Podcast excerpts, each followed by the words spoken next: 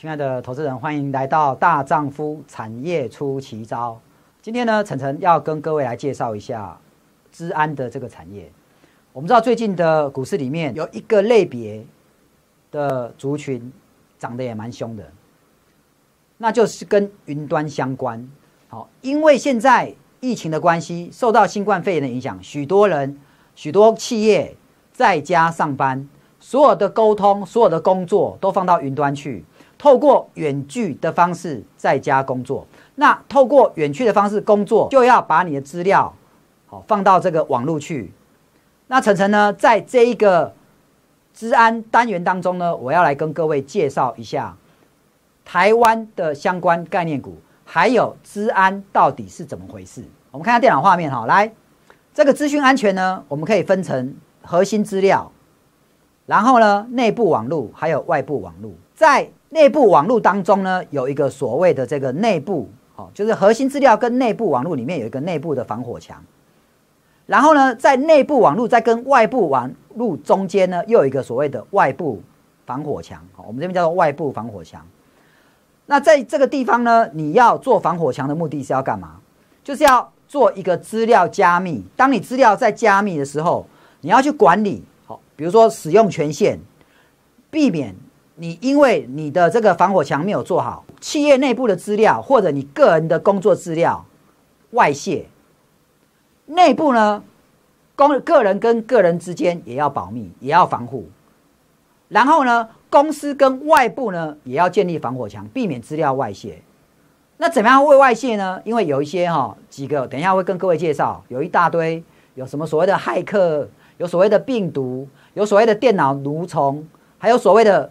这个社交工程，透过社交工程来窃取你的机密的，窃取你的账户密码的，好，这这类型都有。那晨晨接下来一个一个跟各位做介绍。我刚跟各位讲过了，所谓的治安的潜在威胁有哪几个面向？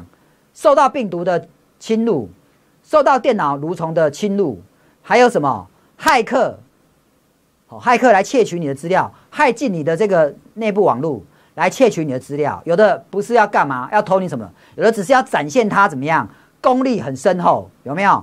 再来是所谓的后门城市，什么是骇客？我们常常听到电脑骇客，如果你常看电影的，你就知道说，哇，为了你要窃取对方机密，好，或者你常会请那种电脑高手，电影里面常常在演哈，然后就电脑高手就拿着笔电开始哒哒哒哒，有没有？那就很快。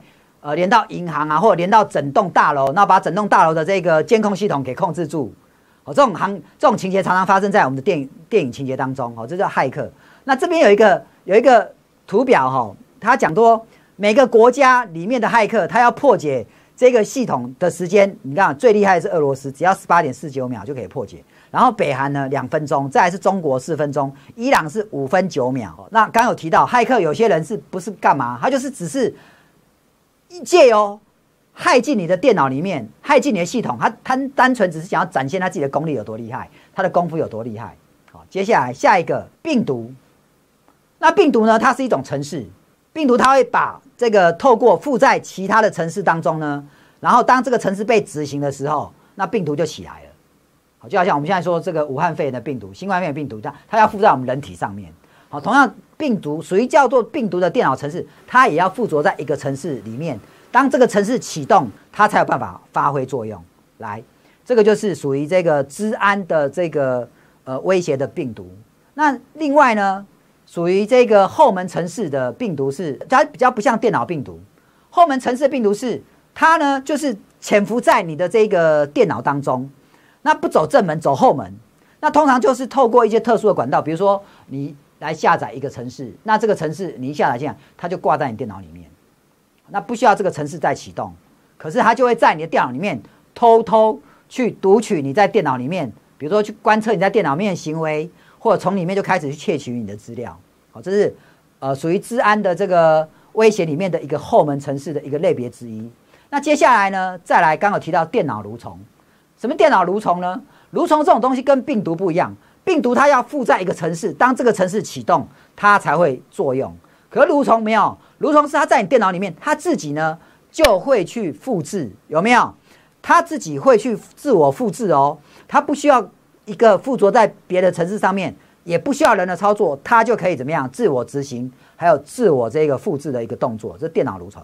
那再来嘞，社交工程，社交工程比较不是说跟城市有关，而是透过跟你聊天，你的心里面，然后你就会乖乖把你的账密给交出来，它就可以登录你的系统。好，这叫社交工程。那有的人感情比较脆弱，有的人可能比较大意，好，然后跟人家聊聊之后，就把你的心房卸下，他就可以轻轻易的能够侵入到你的系统、你的电脑里面，这就要属于叫做社交工程的一种方式。那再来呢，我要跟你介绍哈，在整个资讯里面呢，资讯产业里面呢，我们怎么把治安这个东西来做划分？治安的铁三角里面呢，你可以看到软体、硬体，还有系统整合商。有人要去发明这个治安的软体，也要有硬体做搭配，电脑就是你的硬体嘛。然后再来呢，要把硬体跟软体整合在一起的，就是所谓的这个系统整合商，也有公司专门做这样的一个系统服务。好，那最主要大部分的这个防毒软体的制造商，大部分都是在国外。好，大大部分那个我们台湾没有人做防毒软体。等一下会跟各位介绍哪些国家做防毒软体。那再来呢，这个硬体也大部分都在国外。好，大部分都在国外。来，我们来看一下这个防毒软体，它是治安的守门员。好，那防毒软体主要就是要移除在电脑里面的蠕虫、好病毒啊。这个防毒软体的作用就是在这里。还有类似什么特洛伊木马城市这些东西的哈。那在市场上呢，有市占率比较高的几个大的防御软体的防毒软体品牌，陈晨在这边大概跟你说一下哈。有微软的，有赛门铁克，然后呢？还有这个罗马尼亚的 Bit Defender，呃，趋势科技 Trend Micro 有没有？以及德国的这个 Avira 有没有？Avira，还有在就是印度的 K7，那这几家都是在目前市面上比较有名的这个防毒软体。整个股市当中，我们看到最近这些治安概念股，本来这些是没那么好，就是很普通，可是因为疫情的关系，大家受惠。所以，资安云端的这些软体再度受到重视。那在我们的台湾呢，国泰它有推一个网络资安的 ETF，叫做资安概念股零零八七五 ETF。如果你要参与资安的相关概念股，它的 ETF 不是只有买台股，它要买欧洲、欧美的一些全球哈，追踪全球五十五档的资安相关概念股。所以，这样的 ETF 也是你可以考虑的。如果你想要参与资安，你又没有办法只买一只股票，那你就买这种 ETF。好，来来参与治安相关概念。那在我们台股当中呢，相关的治安概念股有哪些？在系统整合厂商里面有这个敦阳，有没有？零一、上奇。敦阳呢，主要是伺服器的设备商，代理 Oracle 跟 IBM 的设备。零一呢，科技是网络软体跟设备代理商，它代理 Cisco，还有 Net APP。另外呢，还有上奇跟林群。那上奇跟林群哈。比较是软硬体的代理跟销售，那另外一个安基资讯，安基资讯的股价也蛮高的哈，它是对于治安软体的这个采购相关，还有开发各种解决专方案。那另外金城科技呢，主要是金融软体服务的，那它的客户主要是银行、金融业居多。其实以传股概念来画，那这金城这家公司其实还蛮不错，每年大概都给你派配固定配五块钱，所以当股价有拉回的时候，其实你是可以来参与的。那巨硕也是哦，像巨硕的这个呃股价也在四十几块，它的这个获利的成长性也是不错哈。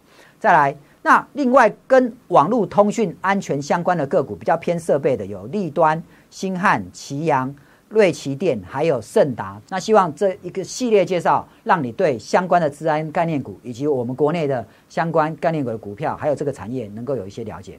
那今天的治安和概念的产业分析，晨晨就跟你分析到这。那希望这样的一个分析，你可以呃对你有帮助。如果你喜欢晨晨的这个产业分析，请你记得打开小叮当，然后按分享哈，那并订阅，那并且分享给同样你有在这个关注产业讯息或者在做股票的投资人以及朋友。谢谢各位，今天的节目都到这边，拜拜。